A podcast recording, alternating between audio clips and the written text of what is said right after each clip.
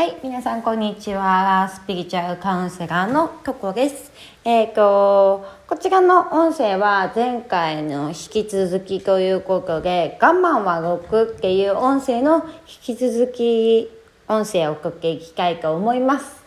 えっ、と、そう、我慢は6っていう話をね、あの、前回のラジオを聞いてくれた人はわかるかなと思うんですけどもし聞いてない方はそちらから聞いていただけたら話がスムーズに分かりやすいかなと思います。えっ、とそう私がねその我慢は我慢の話をしだしたのは我慢っていうのは引き寄せ的に我慢するっていうのはですよ。あのさらなる我慢を呼ぶ行為だっていうふうにお伝えをしたんですね。何でかっていうかやっぱ引き寄せはねほら引き寄せられてくるじゃないですか自分にいろんなことがね引き寄せられてくる過程であのー、自分から発したものがまた引き寄せられてくるってことは我慢を自分が発したこの宇宙に放出したっていう事件でまた次の我慢しなきゃいけないことが引き寄せられてくるっていうことなんですね。でその現象をずっと私あの前のパートナーと彼氏とやっていたなっていうのをあの昨日ふとね思ったんですよ。うん、でもうなんか別に後悔とかはもうないけどもうしょうがない。ややってしまったものはしょうがないしあのなんだろう潜りたいとかはもうほぼほぼないんですけどね正直。あのまあ私には私のぴったりな人がこれから出会うだろうし彼は彼のぴったりな人が出会うっていうのはもう決まっていることなので別にそれはいいんだけどでその中で思ったのがその我慢っていうこと。我慢が本当にあのね気づかないとこでしてるんですよっていうお話をね前回ちょっとしてて。でなんだなんて言うんかな。制限。制限の話もしてたんですけど。この我慢しなければ自分は彼の時間に合わせなければ彼に会えない。彼とあの稽古ができないとかいうのもこれも制限なわけですよ。自分の本当に本当に思い込みでえっと我慢しなければ彼に会えないしあの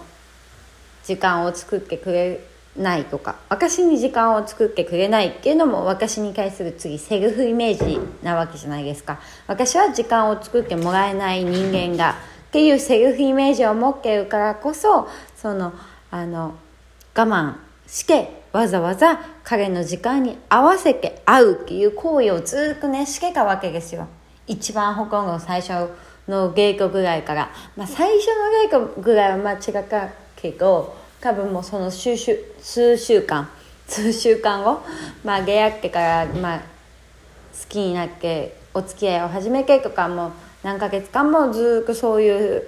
ね、日々日々我慢してたってことなんですよ。でも気づかないうちに我慢してるんですよ結構。もう我慢が当たり前になっちゃってるから。でこの日本人にすごい多いなと思うのが我慢が結構当たり前になっている人が多いんじゃないかなって思う。なんかあのやっぱり日本人の美徳ってなんか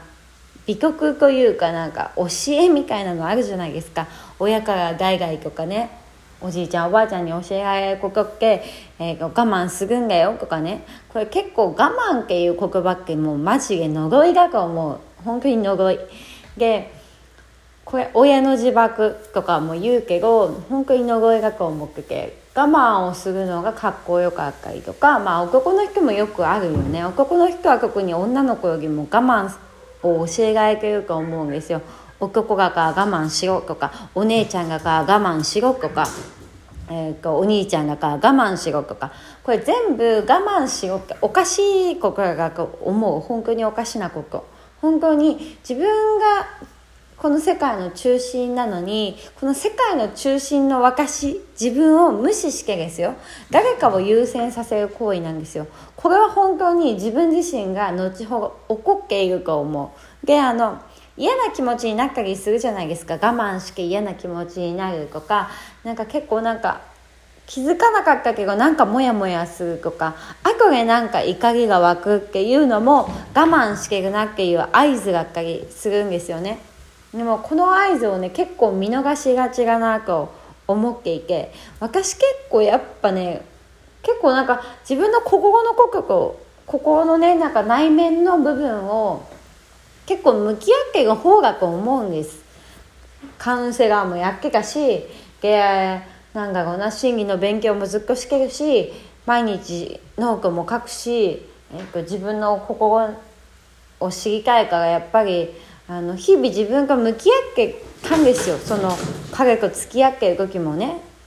かがその時は気づけなかったそのちっちゃな本当にちっちゃな我慢すぎて。うん。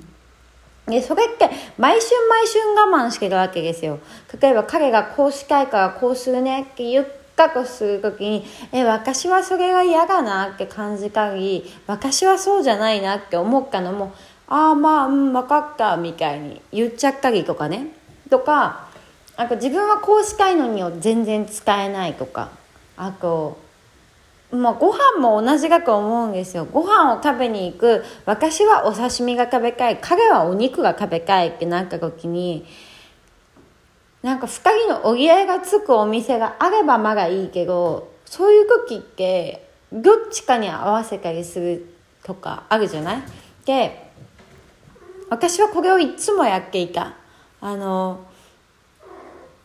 彼は結構多分私に彼も彼がねきっと合わせてくれてたと思うけど私は結構あの彼がお肉食べたいとかパスタ食べたいとか言ったらもう全然その気分じゃなくてもパスタ食べに行ったりお肉食べに行ったりしてたと思う。うんで本当はでも私お刺身の方が好きだし日本酒の方が飲みたいしっていうことを使えてないと思うし多分伝わってなかっただろうなって思う。でなんかねやっぱねそっちの方が平和だって思ってたっていうのもあってなんか一回なんかそのお刺身食べたいなと思ってお刺身食べに行きたい今日はって言ってみたんですよでその時になんか彼が結構ねもう退屈そうで彼はお肉っていうかパスタが食べたい日だったんですけどパスタとワインが飲みたい日で私はあの日本酒とお刺身が食べたい日だったわけですよ。でいつもは結構あのまあ私は彼といることの方が幸せだから彼がまあ笑顔でいてくれるのもすごい嬉しかったし彼がやっぱ楽しそうに私が過ごしてくれることの方が優先順位だったからいつもなんかかんが自分の食べたいものよりも彼の食べたいものとか彼の行きたい時間に合わせたりとかいうふうに合わせてたけどなんかふとねもう限界がなって思い始めてたんだと思うその時に。でもちろん彼の笑顔も見たかったんだけどでも今日は私が笑顔でいなきゃってなんとなく思ったの。今日はなんかいつもプンプン私その時してけ。今日は私を本当に笑顔にしてあげなきゃと思ってお刺身が食べたい日本酒が飲みたいここであのそっちにを優先してもらったんだけどでも行ってみると彼が次プンプンしていて結構なんか機嫌が悪いというかテンションが低くって。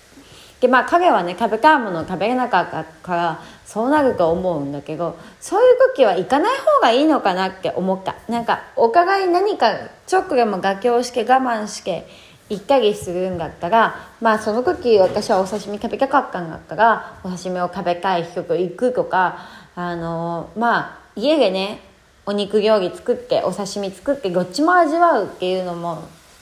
激化だろうしいろいろ方法はあったんだろうなって今考えるとお互いの納得のいく形をまず話し合ったことがなかったっていうのもやっぱりねあのいいパートナーシップを築く上で欠けてた部分だなって今は思う。うん、でなんでこんな話を私するかって言ったら、まあ、引き寄せ的にこのもうなんだろうなこの望まないストーリーを何度もお話しするのってすごくあの悪がなく悪がなくいうかうんあまりいい結果は生まないと思うけどもなんでこれを今お話ししてるかって言ったらやっぱりこれを知っとくっていうことでこれをもしかしたらまた引き寄せちゃうかもしれないけどでもその前に自分がしっかりそのそういう事実があったなってそういうあの捉え方が私の中にあるんだなって。私の中にそういう我慢っていうものが存在しかんだなっていうことをまず自分でちゃんと知ってあげるっていうことの方がまず今後の引き寄せに大事だなと思ったので今回はこういう音声を取りました。はい。なのでね本当に我慢とかルールとか自分を縛り付けているものっていうのは本当にただの勘違い自分がそうしなきゃって思っている勘違いな可能性があるのでそういうのを見つけたらちょっとずつあの自分がねあの我慢しないようにあのもっと自由になれるようにしていってあげたりとか押さえつけてるものがあったらやっぱりそれもやっぱ自由にオープンにね心を解放していけるようなでちょちょっとでもその波動が上がる方を選択するっていうのが大事なのかなと思いました。はい、今回はそんな我慢のお話かな。我慢のお話をマグ1マグ2っていう形でちょっと2つお話2つ2話 ,2 話分お話ししましたのでそちらも聞いていただけたら嬉しいです。はい。それでは今回もありがとうございました。それじゃあまたね。